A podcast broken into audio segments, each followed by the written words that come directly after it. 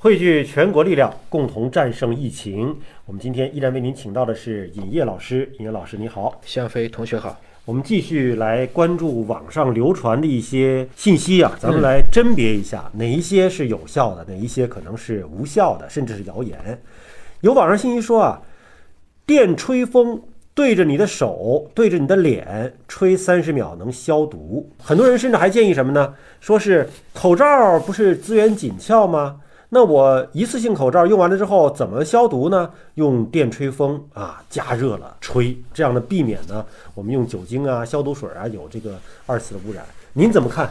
电吹风是万能消毒剂吗？我们根据这个卫健委最近给的几版指南，嗯，其中他也说了这个病毒的温度，嗯，比如说在热件当中，五十六度要三十分钟，嗯，才能使比如在液体当中的病毒彻底灭活。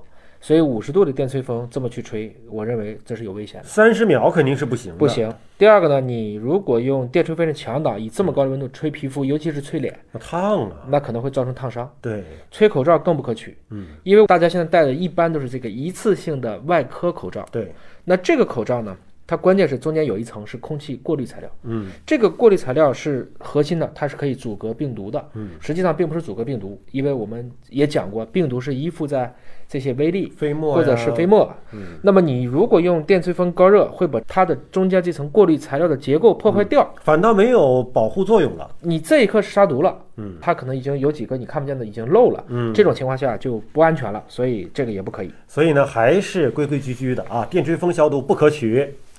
有人问了，说病毒它是需要附着的吗？这个之前我们讲过。那么是不是带毛毛领子的，或者是那种绒绒的外套更容易吸附病毒呢？没错，是这个样子的。嗯。我们现在穿的防护服有两个基本点，第一个呢是要求，比如说它不能被这种阴湿，嗯，它应该是防水的，防水的，防水的啊，防止这个渗进去。第二个呢，一般是要求这个表面是光滑的，而且是要防静电的。当然有医用的防护服，也有其他工业的，比如说做这个芯片加工的，他们也有这种防静电服，因为它表面很光滑。嗯，这种情况下，它本身的产尘率是很低的，嗯，它的吸附灰尘的可能性也是很小的。但如果你穿了一个，比如说都是这种毛毛茸茸的，嗯。这过程中它的比表面积就特别大，嗯，你想苔藓，嗯，和一个龟背竹的大叶子来比，其实苔藓和龟背竹同样面积的话，苔藓的比表面积是龟背竹的要达到几十倍，嗯，换言之，它携带病毒的这种可能性就会达到几十倍，嗯，这是其一。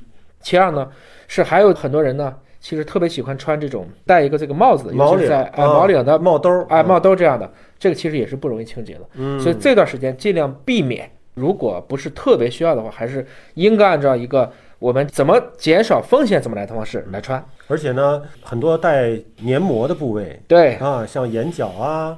啊，口鼻呀，包括上卫生间呢，都要及时，不是便后洗手，现在要做到便前洗手，尽量做到便前洗手。而且你要洗完手之后啊，你也尽量不要去揉眼睛啊、抠鼻子啊，对吧？对，这是包括有一些特殊的，比如公共场所的电梯、小区公共的健身器材，这些都要注意。那看下一个问题啊，宠物到底会不会成为新冠状病毒的带毒的生物？现在家里养狗养猫的多呀。狗和猫跟人不一样吗？都是哺乳动物啊。那蝙蝠也是哺乳动物，都是同一个种。这么一说，这个世卫呢专门有一个回应，说目前没有证据显示猫和狗会感染新型冠状病毒。我们科学的看这句话哈，目前没有证据。对。只是说现在没有证据，没错，是吧？是这样子。这话人家说的很严谨，是啊，没发现，因为这个病毒咱也没见过。对，这个情况也是刚出现的。你说就完全没有，谁能说它就没有呢？不知道，只是说目前没有证据。所以大家还是谨慎吧。跟宠物接触以后，大家勤洗手，不要把它搞成一个自然宿主，那不就麻烦了吗？好。